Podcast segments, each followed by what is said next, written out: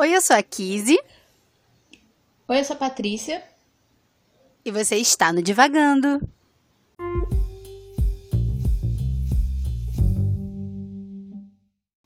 Oi, pessoal, como vocês estão? Hoje a gente está aqui no nosso segundo episódio sobre Frankenstein, da autora Mary Shelley. E a gente vai continuar né, a nossa conversa, falar um pouco mais sobre a história em si, os personagens, já que eu terminei o livro! Uhul! Uhul! Do nada a pessoa ficou super animada, mas enfim. Como eu falei no, no último episódio, né? Eu não tinha conseguido terminar a tempo da gravação, mas eu consegui, li tudo, tenho algumas coisas a mais para acrescentar talvez nem tão novas assim, mas antes de a gente começar realmente né, a devagar sobre Frankenstein, aqui você vai fazer o nosso já corriqueiro e rotineiro resumo para vocês saberem mais da história, se vocês leram, para relembrar, se vocês não leram, é, e acompanhar melhor a conversa. Com você, Kizzy. Só um instante. Você sabe que eu tenho problemas com nomes. com nomes, exatamente. Então eu vou pegar aqui a listinha dos personagens para ficar mais, mais fácil. Então, pessoal, pra gente se orientar aqui na história, né? Relembrar aí quem já leu e, e orientar quem ainda não leu. Frankenstein, de Mary Shelley, é a história de Victor Frankenstein. Ele é um rapaz, né, criado em Genebra, numa família muito amorosa, né, que acolhe muitas pessoas ali do entorno e ele tem um apreço pela ciência, né? Ele não é, vamos dizer, muito bem instruído desde novo, mas ele, ele é muito autodidata, né? Ele se dedica nas suas próprias pesquisas, assim, desde muito novo. E quando chega a hora dele ir para a faculdade, ele perde a sua mãe e ele acaba atrasando um pouco a saída para a faculdade, mas acaba indo estudar fora, né, distante da família. E na faculdade ele começa a se dedicar à sua grande paixão, que é poder criar uma vida, né? Dar a vida a alguma coisa. E aí ele se debruça sobre isso e, e depois de uma maratona e de meses tentando é, decifrar o que seria assim a chave, né, para fazer um ser para criar uma vida, ele dá a vida à sua criatura, que é o monstro de Frankenstein, né? Que é aí quem a gente acaba conhecendo mais pelo nome Frankenstein. Só que quando essa criatura ganha vida, né? Quando ele percebe o que ele fez, ele fica em choque, ele rejeita a sua criatura e acaba caindo doente, assim, ele passa muito tempo debruçado, né, sobre essa pesquisa, que no, no fim da, da sua pesquisa ele acaba caindo doente.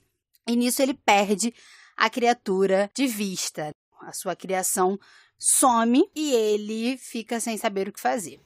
Quando ele se recupera, ele volta para casa e a partir de uma série de coisas que, que vão acontecendo, umas, uns desastres, assim, umas mortes e tudo mais, Victor Frankenstein descobre que a criatura está rondando ele. Então, ele vai atrás dessa criatura em um determinado momento para saber o que ele quer, né? Para saber quem ele é. Então, eles acabam se encontrando, o monstro conta a sua história para ele, né, diz tudo que aconteceu com ele desde que ele deixou lá o laboratório do Victor e pede a ele, né, o seu criador, que faça para ele uma companheira, né, que faça para ele uma outra da espécie dele, para que ele possa viver em paz, porque ele já sabe que na sociedade, né, comum a todos, ele não encontrará um lugar. Então o Victor ele fica num dilema muito grande se ele vai atender esse desejo ou não. E decidindo não atendê-lo, ele começa a caçar a sua própria criatura para dar um fim a ela. E é nessa história, assim, né? É nessa caça, né? O livro começa pelo final, né? Enquanto o Victor está caçando a sua criatura. É quando ele encontra o Capitão Walton, né? Que está aí numa, numa empreitada para chegar ao Polo Norte. E o Victor conta a sua história ao capitão Walton para explicar, né, por que, ele estaria ali no caminho para o Polo Norte. E aí ele conta que estava perseguindo aí a sua criatura para poder dar fim dele. A história passa por muitos meandros, né? É um livro muito delicioso de ler tem muitos altos e baixos, e aí tem vários conflitos e vários pormenores aí que a gente acaba deixando de fora nesse resumo. Mas é basicamente isso, assim, são alguns fatos importantes pra gente nortear a nossa conversa. Isso. E aí, uma coisa que, enquanto você tava contando né, a história, e me veio na cabeça, e eu. Não sei se eu já tinha pensado antes ou não, mas me veio na cabeça, assim, logo que, que você tava contando no início. É porque o Victor, né, ele tem essa obsessão de criar a vida. Primeiro ele queria descobrir, né, o segredo da vida, e ele não conta qual é, mesmo pro Walton ele, ele não conta. E aí depois que ele descobre, ele resolve, né, dar vida a alguma coisa, né, uma criatura nova, um ser novo. E aí enquanto você tava falando, me veio na cabeça assim, isso é uma coisa que a gente nem conversou antes, mas enfim, que talvez essa obsessão, né, com a vida, e por mais que ele já tivesse essa obsessão desde o novo, né, com as ciências e com a alquimia e esses autores, né, que já naquela época já eram considerados antiquados, eu ia falar entre aspas, mas não é entre aspas, eles são considerados antiquados até hoje. Que é essa obsessão que entra, né? E esses meses que ele passa no laboratório fazendo experimentos e mexendo em coisas, né? Que ele mesmo não se sente bem, que são tabus na sociedade, que são coisas que ele não devia estar tá mexendo, né? Ele conta que ele passou tempo em cemitérios e, e lugares assim. Eu não tô conseguindo lembrar nesse momento agora, tipo, fazer uma lista de lugares, enfim é que essa obsessão pode ter piorado com a morte da mãe dele, né? Porque, como aqui contou no resumo, é a mãe dele, né? Que é uma mulher muito amorosa, super caridosa, super gentil. Morre antes dele partir, é a primeira, né? Tragédia da vida dele. E eu acho que isso pode ter contribuído um pouco, com, não pro interesse dele no assunto em si, mas pela obsessão, né? Que depois ele vai afundar de cabeça, né? E eu acho que a gente conversou bastante, né? Comentou e conversou sobre essa obsessão dele no primeiro episódio. E eu queria saber se você pensou isso em algum momento, porque isso eu acho que eu pensei enquanto eu tava lendo, mas tipo, passou pela minha cabeça assim. E aí agora quando você tava falando, eu, eu lembrei. não sei se a obsessão, eu não acredito que a obsessão seja, nesse sentido de dar a vida, né? Seja relacionado à morte da mãe. Mas eu acho que a morte da mãe influencia, porque, por exemplo, ele passa muito tempo na faculdade, assim, né? Ele vai pra faculdade e fica lá, né? Ele não volta para casa, né? Ele não se corresponde muito fielmente com os pais, né? E a Elizabeth ali, que é uma irmã meio que de criação, mas acaba sendo prometida a ele em casamento eu acho que a morte da mãe rompe esses laços, né? Na, na verdade, não como se rompesse os laços com a família, mas ele se distancia, né, com a família e agora ele já é um homem, é adulto, né? É, embora, enfim, esteja ali no início, né, da vida adulta, mas ele é inserido num ambiente absolutamente novo e um ambiente que ele gosta, porque ele é um cientista, ele gosta de pesquisar, ele gosta de, enfim, de descobrir e tudo mais. E é um ambiente onde ele é acolhido, né? E aí ele relata um pouco, né, dos professores, né, que ele tem contato de como eles ajudam ele nessa empreitada. Então, ao contrário, por exemplo, do pai, né, quando ele era criança, que ele começou a se interessar pelas ciências, o pai faz um descaso, né, com um interesse no saber dele. E na faculdade ele encontra alguém que apoia os interesses dele, que acha que aquilo tem sentido, acha que ele tá no caminho certo, né? Que vai dando um apoio a ele. Então eu acho que o Victor, ele entra na faculdade, né, e submerge nesse mundo e gosta desse mundo ali, ele faz parte.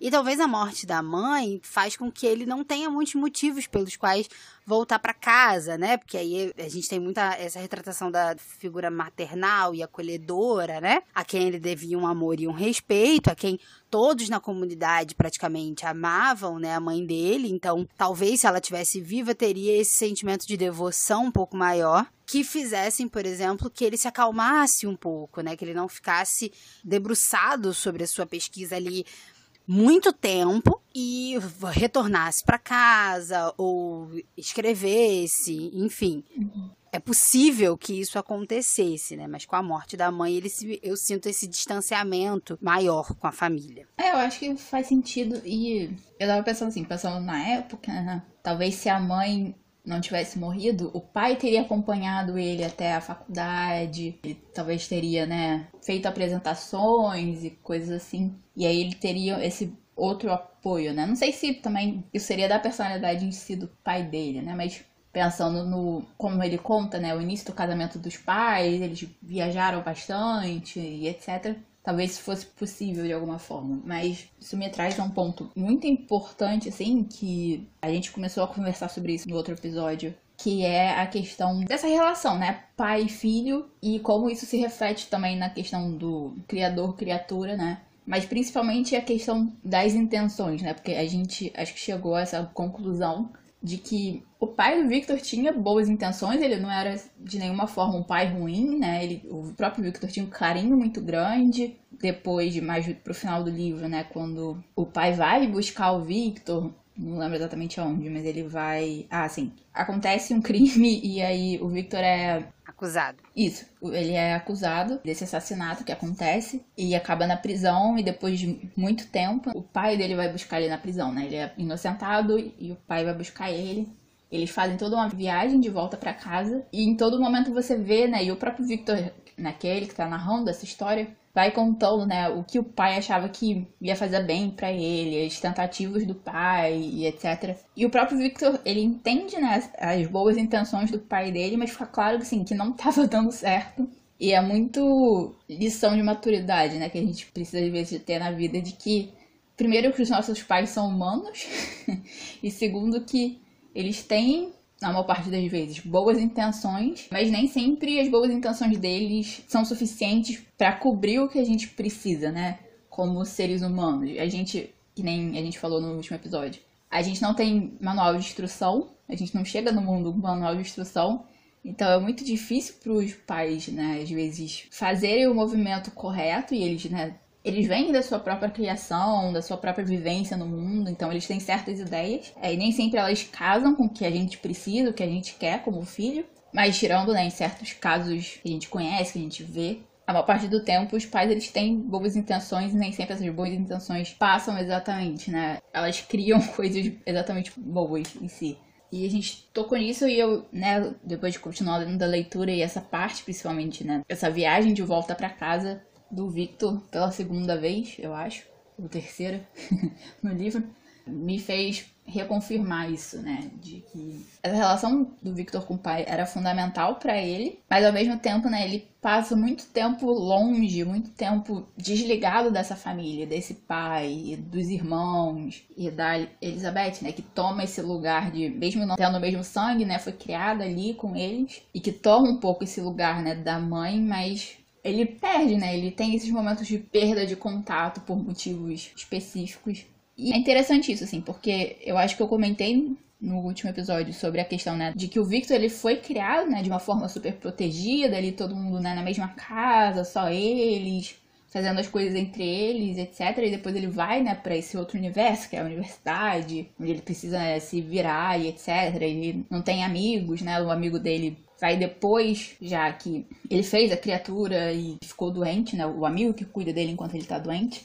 Então, ele mesmo tem essa vivência, né, de uma sociedade muito pequena, né? Ele não tem uma vivência social muito grande. E de alguma forma isso se reflete na criatura dele, né? Que é uma criatura que não consegue viver em sociedade. Ele quer ter uma família, ele quer se inserir, ele quer trocar com os seres humanos, mas ele não consegue pela aparência dele. Então, é uma relação interessante entre isso, né? Porque talvez, mesmo que o Victor tivesse, né, conseguido manter a sua criatura tivesse conseguido, né, fazer a criação, né, mais completa, né, a criação também social e intelectual e emocional desse ser, mesmo assim já não, não ele não seria uma, uma criatura, né, convivendo socialmente plenamente, assim, porque o próprio Victor não era essa pessoa, né? Sim, eu acho que Frankenstein inteiro, assim, é uma elaboração a respeito da paternidade, assim. Tanto a relação do, do próprio Victor com o pai, tanto a relação de paternidade do Victor com a criatura. Deixa eu organizar aqui meu pensamento, que eu tô pensando muita coisa ao mesmo tempo. Eu sempre. É. é porque a partir da sua fala, eu consigo é, visualizar, na verdade, uma dualidade, assim, né? Onde é, a gente tem na, na figura do pai do Victor, que eu não sei como é, é o nome do pai do Victor, Sr. Frankenstein. Do Sr. Frankenstein, querendo, né, ajudar o filho, né, sendo uma pessoa muito solícita, assim, mesmo que na infância ele não tenha lhe dado suporte nas questões, enfim, científicas, né, do filho, eles dois não tinham uma relação ruim, assim, eles tinham uma, uma relação cortês e de apoio ali mútuo, onde eles mantinham uma boa relação familiar, assim. Então a gente tem essa figura aí do, do Sr. Frankenstein em relação ao Victor, que é essa figura de apoio, e de tentar resolver os problemas e em contrapartida não conseguindo, né, fazer isso. E aí essa citação aí que a Patrícia trouxe, né, da prisão, né? O Victor tá ali na prisão, ele passou mais um tempo, enfim, doente, porque eu não sei como é que o Victor, o Victor sobrevive metade desse livro, porque ele tá sempre doente, coitado. Mas enfim, ele estava doente na prisão, o pai vai encontrar com ele, quando ele volta, ele fala, né? O, o, pai fala sobre essa aflição que foi tê-lo longe, doente, e que o filho estava estranho, né? Que estava acontecendo alguma coisa com o filho que ele não estava conseguindo entender muito bem o que estava acontecendo e o que, que ele poderia fazer para ajudar. E aí ele propõe, inclusive, antes dele, enfim, ter essa acusação, ele já tinha proposto para o filho casar, né? Com a Elizabeth, que já estaria na hora e tudo mais. Só que quando o Victor faz a criatura, né? Termina ali a, a sua criatura cria-se um abismo, assim, né? Porque o, o, Victor, ele vive sob o terror deste segredo. Porque é um segredo, né? Ele não conta para ninguém, ele não fala para ninguém o que, que aconteceu. A não ser aí, já lá no final da história, né? Que ele vai, vai compartilhar com o capitão que salva ele, né, né? Durante a caçada à criatura. Mas ele não compartilha isso com ninguém. Então, ele também não se permite ser ajudado, né? Não existe solução para essa ajuda, para esse problema que ele tem. E aí, ao mesmo tempo, a gente tem essa representação da paternidade do Victor com a criatura, né? Que ao contrário do Victor com o próprio pai, a criatura desenha exatamente o que ele quer. Ele faz questionamentos pro Victor, ele chama o Victor à responsabilidade, né? De dizer, olha, para que que você me criou, né? Qual é a minha função aqui nessa terra? E já que você fez isso comigo, né? Já que você me trouxe para cá, tu te vira para me dar um futuro, sabe? É isso que é isso que você tem que fazer. Essa é a sua a sua responsabilidade. O, a, a criatura ele desenha muito bem pro Vitor o que ele quer, quais são os desejos dele, quais são as limitações e o que o Victor pode fazer para solucionar isso, né? Para ajudar ele.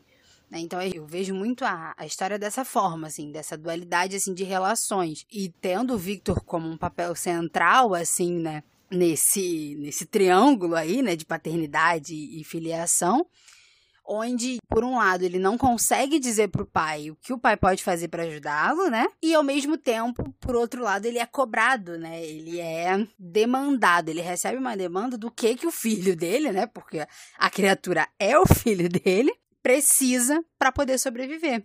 Então ele não tem uma relação de confiança com a criatura, porque ele não acredita que, que tendo uma companheira, a criatura vai sumir e não vai mais perturbar ninguém. E ao mesmo tempo, eu acho que isso é muito o reflexo da relação que ele tem com o pai, né? Porque ele também não confia no pai né, para dizer, pai, eu fiz uma merda, criei um monstro, criei um, né, um, bicho que tá matando todo mundo, e aí? Me ajuda a matar esse bicho, porque é isso que ele deveria ter feito, né? Talvez a história não tivesse entrado por outros caminhos se ele tivesse dividido isso com alguém, né? Seja com o pai, que é ali a figura né, de grande representação, seja com um amigo, enfim, com um dos professores com qualquer pessoa. Talvez se ele não tivesse carregado esse fardo sozinho, a história seria muito diferente, né? Ela provavelmente seria bem diferente. E quando você tava falando, né? É, eu me identifiquei muito com o Victor lendo o livro, porque eu sinto que as questões. Tirando né, a parte ficção científica, criando vida do nada, enfim. Eu sinto que as questões né, emocionais e psicológicas do Victor, são muito parecidas com as minhas. E com, eu acho que com muitas pessoas, né? Abrindo bastante meu coração. como eu sempre faço nesse podcast, eu tenho um histórico, né? E aí eu, é sempre um pouco complicado explicar isso, porque depressão é uma doença, né? É uma doença crônica. Só que eu tenho o que eu chamo de picos depressivos. Eu tive momentos é, depressivos que são característicos. Então, desde a adolescência eu venho tratando, né, e lidando com as minhas questões psicológicas e emocionais para também ter uma vida, né, mais saudável e mais completa, sem precisar cair nesse ciclo depressivo, né, que acontece comigo. Eu não vou dizer aqui né, que eu sou especialista, eu não sou especialista em depressão, eu só tô contando a minha vivência, né, e o meu entendimento com isso. E para mim, essa identificação com o Victor, e eu acho que talvez isso tenha me dificultado a leitura em si, é, por mais que a leitura seja extremamente fluida e interessante, é essa identificação de ver, né, ele passando, não por todos, mas assim, mas boa parte dos processos que eu, pelo menos, por causa da depressão, passei na vida, né? Tem a dificuldade de pedir ajuda, de não confiar nas pessoas, mesmo com as boas intenções delas, e você carregar né, os segredos e aquela situação com você e você se sentir é, toda hora perseguido por aquilo e toda hora sentir né, que tem aquela sombra te rondando. Então, assim, eu me identifiquei bastante e essa questão né, da doença dele é muito comum. Cada momento assim mais traumático da vida do Victor, ele fica doente, né? Ele tem febre, ele alucina, é todo um quadro assim muito complicado, fisicamente complicado, né, dele. E que tá totalmente ligado com, com esse drama mental e emocional que ele tá vivendo, né? Claro que ele foi responsável, ele criou a criatura e ele se enfiou no trabalho e se desgastou completamente fazendo a criatura e depois ele fica nessa ida e vinda pra, de se responsabilizar ou não com a criação dele. Mas é, esses momentos de doença, eles são totalmente somatizações das questões internas que ele tá passando, né? E aí, enquanto você tava falando, me lembrou muito de uma sessão de terapia que eu tive, que eu tinha tido meio que um, não chegou a ser um pesadelo, porque não tinha exatamente a parte né, do medo e do terror que a gente normalmente tem nos pesadelos, mas que era uma situação um pouco grotesca, que tinha essa, essa roupagem de monstro, enfim.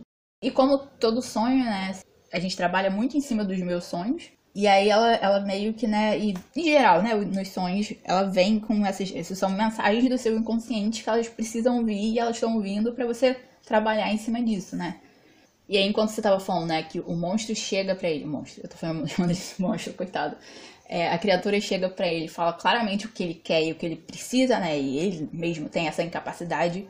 Me faz pensar nisso, né? Assim, esse monstro, se a gente for tirar a roupagem, né, fantástica, roupagem de ficção científica, roupagem de terror, enfim, do livro, é literalmente isso, assim, é, é esse monstro interno que tá dizendo para ele assim, olha, eu preciso disso, né? Eu que sou você preciso disso, de alguma forma. E assim, é um livro extremamente psicológico nesse sentido, né? Porque lida com essa questão né, da família, lida com a questão da criação, como a gente se cria, como né, a gente é, se socializa e é sociabilizado. É aquilo que a gente né, passa por causa dessa socialização, tanto com o Victor quanto com a criatura. A gente vê isso. E essa questão mental, assim, do Victor. Em nenhum momento, assim, ele é um personagem perfeito e você. Menos, assim, a na minha experiência de leitura, assim, eu não fiquei com pena dele, enquanto que com a criatura, assim, em momentos eu tive pena dele.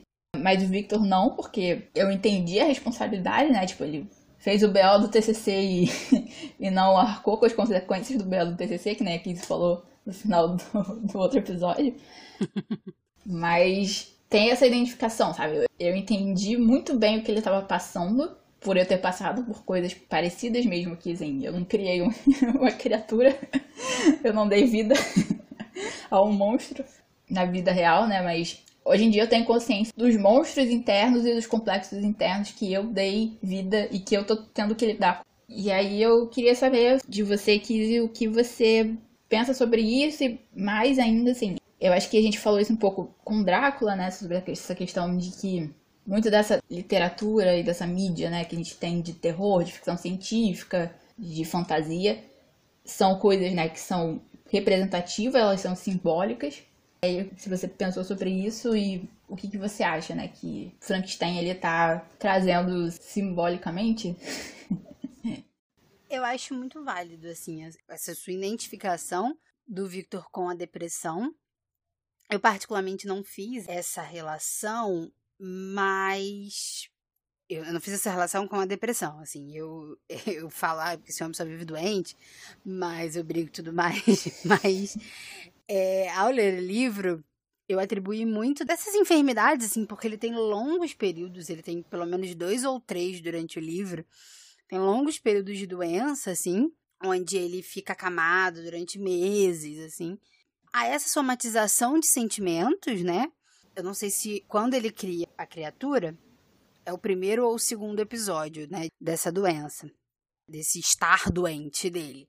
Mas, principalmente, né, depois que ele cria a criatura, eu relacionei uhum.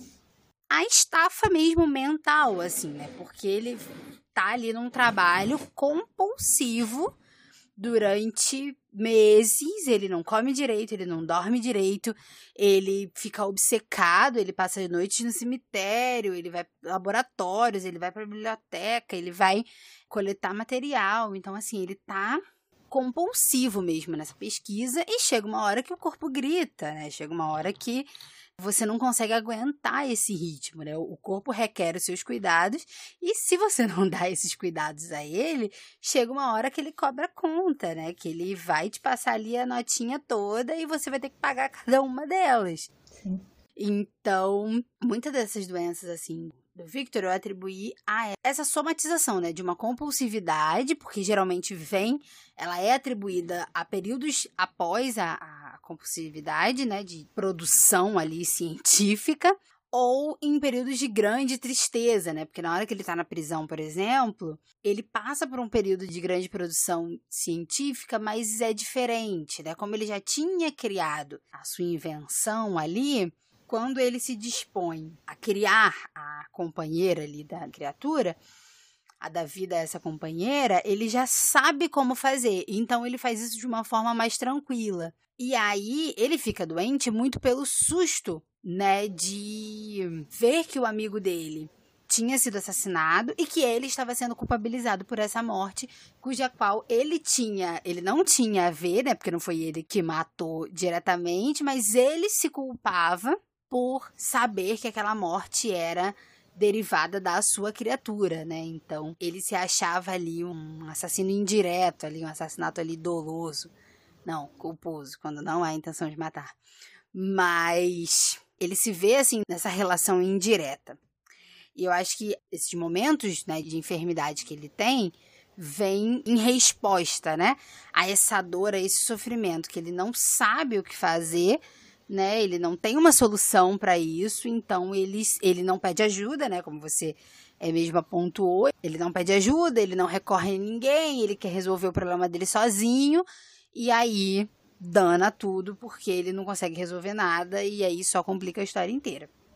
Mas eu acho muito válido essa sua identificação né, com a depressão, porque, enfim, lendo a respeito né, de como Frankenstein foi escrito, e eu acho isso muito interessante, né, principalmente nesses livros clássicos, tentar entender um pouco onde é que o autor estava para poder, enfim, resultar nessa obra. A Mary Shelley tinha 18 anos, mais ou menos, quando escreveu esse livro. E ela estava ali passando por um processo de depressão, assim, ela estava num conflito muito grande na vida dela ela tinha acabado de perder um filho, ela tinha tido outro, eu acho, já. Ela vivia um caso ali de amor meio estranho ali com o marido. Eles eram meio adeptos do, do amor livre, mas não era bem amor livre, né? Que eles viviam. Era uma relação um pouco mais tóxica, né? Um pouco mais não saudável ali entre eles. E Frankenstein, ele se dá num contexto onde tem vários escritores numa casa, né? Tá ela, o marido, a irmã, o, acho que o Lord Byron, né? Eles estão na casa do Lord Byron e mais outro, outros convidados e ele se propõe a criar um conto de terror, né?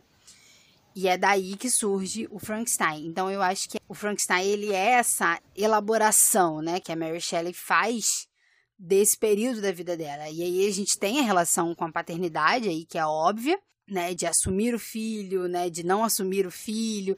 Ela deixa o pai dela, né, ela abandona o pai dela, ela perde a própria mãe, né? Então, a mulher que cria ela é a, madarasta, né, a segunda esposa do pai. Então, assim, ela tá passando por um momento muito conflituoso e isso eu acredito muito, né, que essas obras principalmente as obras que perduram, assim, levam muito dos seus autores, né? Das suas almas e das suas questões e das suas vivências e das suas elaborações. Então eu acho super possível, assim, essa identificação, né, com essa tristeza, com essa falta de confiança, né, com esse aspecto, assim, de, de dor e de luto, porque talvez no fim seja isso mesmo que a Mary Shelley tenha tentado passar, né? Direta ou indiretamente, hum. né? Mas talvez tenha sido, sido esse o cerne. Muito além de, ah, é possível criar um, uma, uma vida, né? Enfim, com restos mortais de seres humanos, ou muito mais do que a responsabilidade paterna ou não,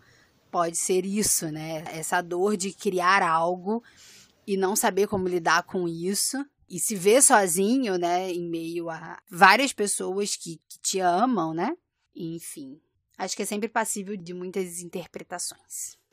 Sim, eu acho que isso que faz esses livros perdurarem, sabe? É isso que faz esse livro em quase 200 anos chegar até a gente e causar essas reflexões e essas identificações, porque são conflitos humanos, né? Eles tocam em coisas na gente, a gente percebendo elas conscientemente ou inconscientemente, a gente entende elas, né? Mesmo que não tenha passado por elas, mesmo que não seja é, a sua vivência pessoal, você entende aquilo, você entende aquele conflito, né? Aquela partezinha ali extremamente humana que é passar por problemas e, e ter que lidar com eles, né? E eu acho isso muito rico, né?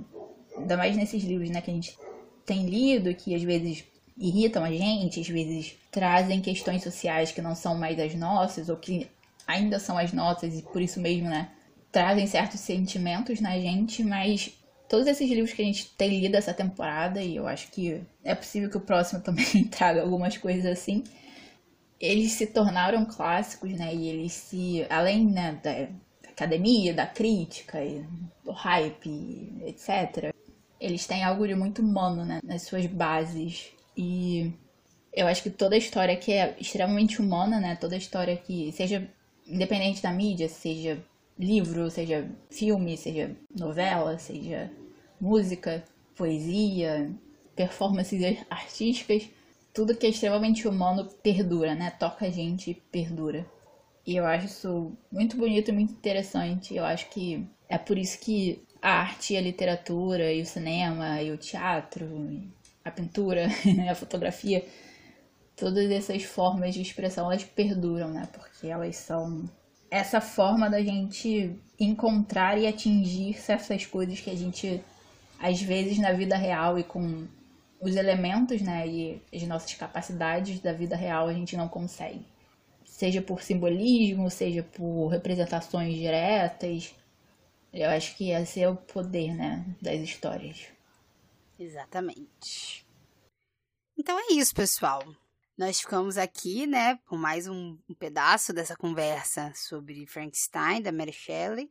E aí a gente passou por mais alguns pontos, a gente se repetiu, né, em algo, reforçou outros, né, como essa questão da paternidade, né, que é um, um, ponto central aí, né, nessa dinâmica dessa história, né, como essas figuras se relacionam entre si, mas também passamos aí sobre os cuidados, né, com a própria saúde, esse cuidado mental, né, que a gente precisa ter quando se está passando por problemas na vida e aí seja criar uma criatura do nada ou, enfim, qualquer outro que, que traga esse conflito e que a gente não possa resolver, não saiba resolver sozinho, né? Então, como a gente precisa se cuidar e buscar ajuda, porque o corpo cobra, né, a, a parte dele, né, a, a parte onde a gente deixa de cuidar, a parte onde a gente ignora, o corpo ele tem essa autonomia de cobrar da gente essa conta. E é isso, né? A gente sempre traz esse ponto, né? De que as obras e seus autores estão intrinsecamente relacionados, né? Estão aí sempre é, andando sempre juntos, é o contexto onde essas obras foram escritas, foram elaboradas. Então, é, a gente nunca pode deixar assim de olhar para onde aonde é que esse livro estava quando ele foi escrito, né? Qual foi a importância dele para aquela época, para o contexto onde ele estava sendo tratado, qual o impacto que ele causou naquele lugar e como e por que esse livro vem sendo lido e relido e redescoberto a cada ano, a cada década, a cada centenário, né? Cada vez mais, porque, como a Patrícia disse, são essas relações absolutamente humanas, né? São as dores e as alegrias da humanidade que fazem uma obra perdurar. E falando em relações humanas, Sigam a gente nas redes sociais, tanto no Twitter quanto no Instagram, no arroba Divagando Livro. E conversem com a gente, conversem sobre os clássicos, conversem sobre os livros que vocês leram com a gente, sobre Frankenstein, sobre as nossas criaturas. A gente está sempre aberta ao diálogo e é pelas redes sociais que vocês conseguem dar essa resposta pra gente, né? Dos nossos episódios, das nossas conversas, das nossas divagações. Então sigam a gente. A gente também tem um canal no YouTube, onde a gente coloca os episódios, se vocês quiserem entrar lá, ouvir os episódios por lá, comentar por lá também, a gente agradece e fica sempre feliz quando vocês conversam de volta com a gente, quando vocês mostram que vocês estão ouvindo. É, e agora, né, a Kizzy vai falar qual é o nosso próximo livro, que é o último livro da temporada. Exatamente! Estamos chegando ao fim da temporada, temos aí mais dois episódios, né, tratando do próximo livro. É, é o nosso décimo livro aqui nesse podcast. E, então, o tema aí para os nossos dois próximos episódios, né, que a gente vai conversar e vai devagar a respeito, nós vamos falar sobre o livro Paraíso Perdido, de John Milton, e vai ser muito bacana, a gente adorou a coincidência, ou talvez não tão coincidência assim, que Frankenstein cita muito esse livro, então a gente já tem aí um, um meandro aí, né? A gente já fez um, um prefácio lendo um, o Frankenstein. Então, daqui a 15 dias a gente se encontra para devagar a respeito de Paraíso Perdido. E é isso, pessoal. Muito obrigada por escutar até aqui. Muito obrigada por esse tempo, essa dedicação que vocês têm com a gente. Um beijo e até o próximo episódio.